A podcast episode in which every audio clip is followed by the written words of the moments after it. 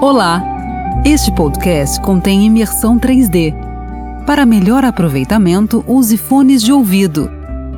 Já está usando? Então vamos testar o seu fone. Ouvido direito. Ouvido esquerdo. Tudo ok? Agora é sentar, relaxar e curtir uma nova história.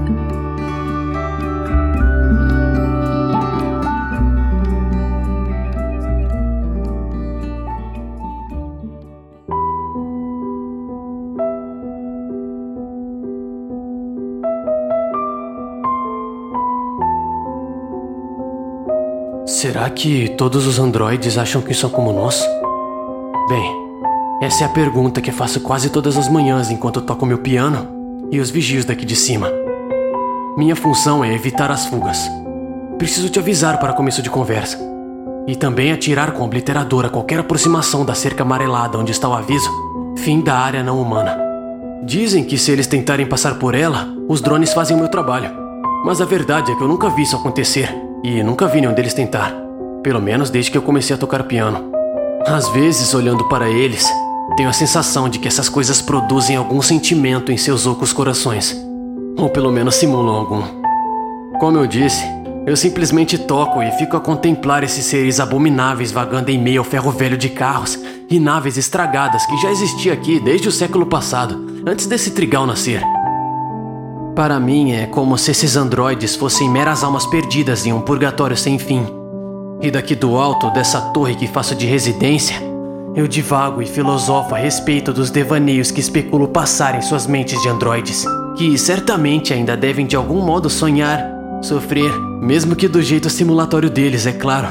Porque se eles ainda olham nos espelhos das sucatas e lembram dos dias que viveram no mundo dos homens e tiveram alguma serventia, como se fossem um de nós, certamente cometem o ultraje de se enxergarem como iguais. Ainda no meu ponto de vista, essa consciência artificial que eles possuem é um erro que nós humanos cometemos ao criá-los. Falo isso não por temê-los, pois se tentarem subir aqui, meu obliterador resolve, mas simplesmente pela pena que sinto ao vê-los chegando, dia após dia, desolados nesse vasto trigal que se perde aos olhos até os limites de onde posso ver.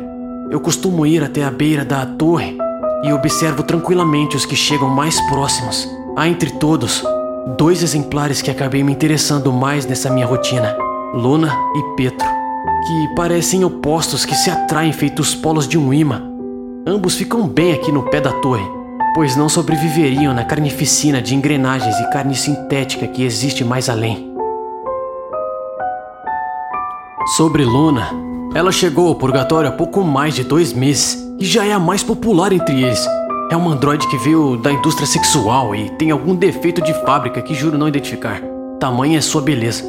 Parece que ela é um modelo baseado na última Miss Andrômeda e vende como oxigênio por toda a Via Láctea, saciando a carne de homens solitários como eu.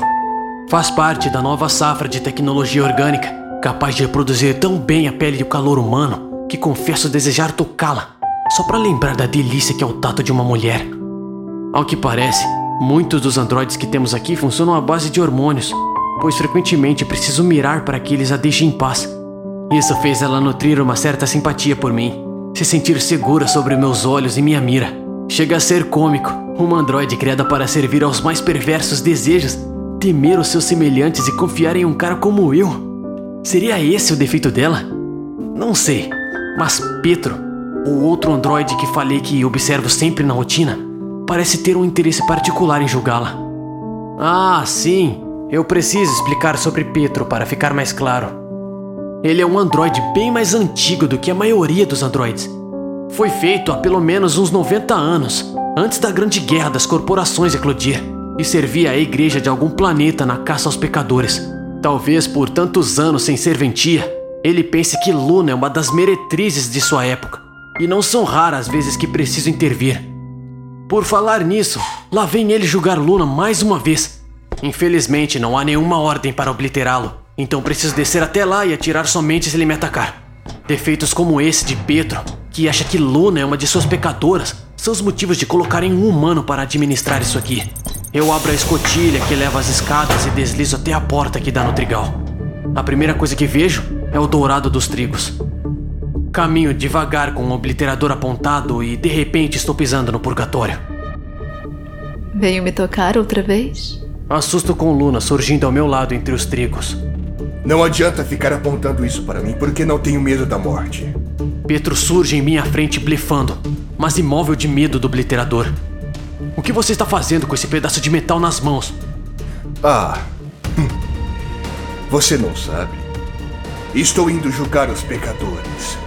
Olho para a Luna e a expressão de pavor no rosto dela é de uma realidade que impressiona. Sinto meu próprio coração palpitar feito uma bomba de máquinas com o medo que ela simula. Miro o obliterador bem na cara de Pedro. Largue isso e deixe-la em paz. Vocês não são humanos, não possuem pecados. Deixe ela em paz. Pedro sorri. É a primeira vez que vejo ele ter expressão. Ah! Você acha que estou julgando ela? Nesse instante, Sinto Luna me agarrar por trás e vejo o obliterador cair e desaparecer no chão denso do trigal. Me beije, me toque. Eu quero sentir a sua carne real. Agora já estou no chão e o céu desaparece em meio aos trigos que me consomem. Minha roupa está sendo rasgada por mãos que sequer posso enxergar. E de repente, me desespero ao mesmo tempo que me sinto vivo como nunca. O que você está fazendo, Luna? O que você sempre quis, boneco. Não gosta disso? O peso dela sobre mim parece cada vez maior. Como se, de alguma forma, ela pudesse aumentar a força da gravidade contra meu corpo. Então ouço o som de uma serra. Oh meu Deus, onde Pedro conseguiu uma serra? Luna rasga ainda mais minhas roupas e deixa meu peito completamente nu. A serra de Pedro decepa os trigos e vejo os dois me encarando. Luna exibe os seus seios perfeitos que se autorregulam de acordo com o desejo do cliente. Meu medo faz com que eles diminuam e aumentem constantemente. Para piorar, Pedro decepa os seios de Luna que caem sobre mim.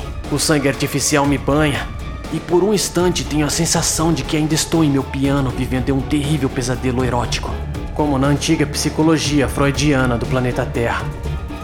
Olhe para ela! Isso! Olhe para mim e veja como eu sou por dentro, além do brinquedo que você costuma enxergar. eu vejo os circuitos orgânicos e as engrenagens feitas de tecidos de carne. Vejo o sangue repleto de nanos robôs circulando por fios transparentes de plasma. Luna mantém a expressão de prazer, como se eu fosse mais um de seus antigos clientes. Pensa que é melhor do que ela?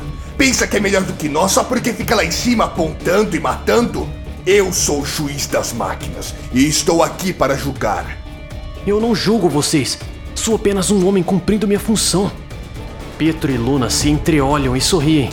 O sorriso dela é lindo, mesmo que me assombre. Mas o de Pedro, o julgador, é tão maquiavélico quanto maquinário. Ele aponta a serra contra meu peito. Hora da sua libertação! Ah, não! A serra rasga meu peito e meu grito de dor ecoa pelo trigal. Que jeito de morrer! Penso enquanto olho para os únicos dois androides que achei que nunca odiaria por causa dessa dicotomia que existe entre eles. Agora, aliados contra mim. Fico paralisado, encarando eles olharem meu peito aberto. Não vai me olhar, boneco? Luna me pergunta, com o rosto sujo pelo meu sangue. Eu me encho de coragem e me olho. Não! Não! Não é possível! Isso não pode estar acontecendo! Eu vejo os circuitos orgânicos e as engrenagens feitas de tecido de carne. Vejo o sangue repleto de nanos robôs circulando por fios transparentes de plasma. E, para meu completo desespero, vejo que sou como eles. Vejo que não sou humano, que não estou morrendo, e sim sendo desligado. Desligado. Desligado.